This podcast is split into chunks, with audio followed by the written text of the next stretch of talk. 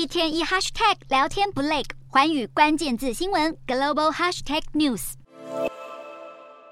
在跑道上加速滑行，扬起机头离开地面，成功腾空起飞。英国富豪布兰森旗下的维珍银河公司二十九日进行了一趟时长约九十分钟的太空旅行，取名为银河零一。是维珍银河的首次太空商业飞行。银河零一这次的太空商业飞行任务从新墨西哥州的美国太空港起飞，任务包含了多项次轨道科学实验。在飞行的最高点，机组人员体验了几分钟的失重状态，然后太空船就进入了返回模式。开始滑翔下降，回到地球。维珍银河表示，这艘太空船在接近八十五点一公里的高度完成了这次的任务。维珍银河也宣布，在完成这次的研究飞行后，公司从八月起将展开每个月一次飞往太空边际的航班。只要付出和台币大约一千四百万的价格，买一张维珍银河的太空旅行机票，就能体验前所未有的太空之旅。